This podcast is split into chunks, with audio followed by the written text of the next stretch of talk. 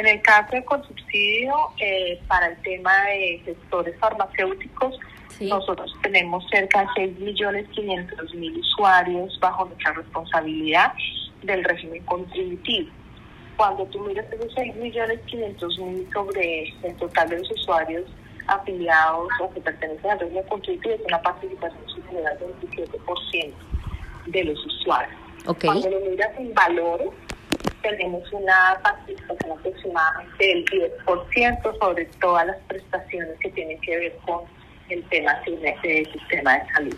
Mira, nosotros participamos, como te decía, en los dos mercados, como cadena de droguería, y en la ficha que te doy es eh, retail más gestor farmacéutico.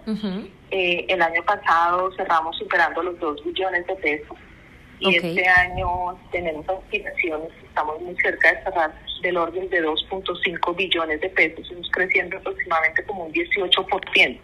Mm. Eh, tenemos una participación aproximada de un 80-20, siendo 80 gestores farmacéuticos y el mercado farmacéutico en Colombia tiene una composición similar, 80-20. Mm. Hay dos temas puntuales y muy diferentes uno del otro. Hay una situación que está viviendo no solo Colombia, sino el mundo. Eh, y eh, en Colombia está acentuado en los últimos meses, y es que ha habido eh, escasez de medicamentos. Hay una diferencia entre desabastecimiento y escasez.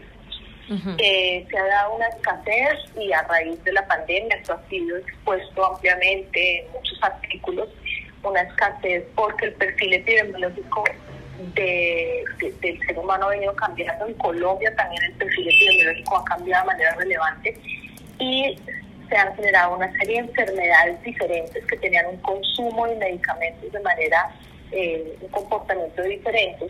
Y al aumentar este tipo de enfermedades, pues aumenta la demanda de esos medicamentos. Okay. Le voy a dar, ejemplo, sistema nervioso central eh, el tema de las personas que tienen problemas de ansiedad, eh, requieren los medicamentos y cuando tú veías el consumo hace cuatro o cinco años, por muchos más años, seis años atrás, pues era un comportamiento diferente. Hoy es una enfermedad un poco más compleja, donde hay más cuidado y donde hay más prescripción y eso dispara la demanda.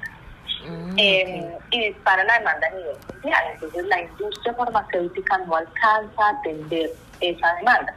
Además, súmale pues todo lo que está pasando en el mundo, la guerra de Ucrania es afecta muchísimo, la gente cree que no, pero pues allá se produce la mayor cantidad de vidrio, ese vidrio que es amarillo donde vienen empacados varios de los medicamentos, ámbar, se llama el vidrio ámbar, y por ejemplo, es una materia prima para manejar medicamentos y hacer afectación. Y así hay muchas causas que afectan la, la capacidad de atender la demanda que existe en Colombia. Simultánea a eso, también hay medicamentos que se desabastecen, o sea, hay dificultad en la producción de materia prima. Y si no tienes la materia prima, pues el laboratorio no lo puede producir y generan cartas eh, informando que hay desabastecimiento, que, significa que tú no lo encuentras y ahí se tienen que disparar procesos importantes en coordinación con los médicos para que se les realicen cambios en los tratamientos. Entonces, ese es un factor, que es un factor que no tiene nada que ver con la situación puntual que estamos viviendo en Colombia con respecto a la disponibilidad de recursos financieros que cubran los servicios prestados. Entonces, esa es una causa que está generando escasez, otros medicamentos están desabastecidos y de ahí que muchos pacientes se acercan a los servicios farmacéuticos de nosotros los gestores y no podemos atenderles sus dispensaciones por no contar con el inventario, por no contar con la disponibilidad del inventario, por no haber recibido eh, los, los medicamentos por parte de la industria. Mm, Ahora bien, en, el otro sentido, la, la, generación de recursos de los medicamentos que van por el PBS, por, el, por el plan de beneficios, tiene una rotación de generación normal de caja, entonces medicamentos se están entregando, pero en este tipo de medicamentos que son muchísimos, es donde aplica el tema de las escasez. ¿sí? Mm, y eso, si hay dificultad eh, en la entrega, obedece principalmente al, al tema de la disponibilidad de inventario en Colombia para atender la demanda de los pacientes en Colombia.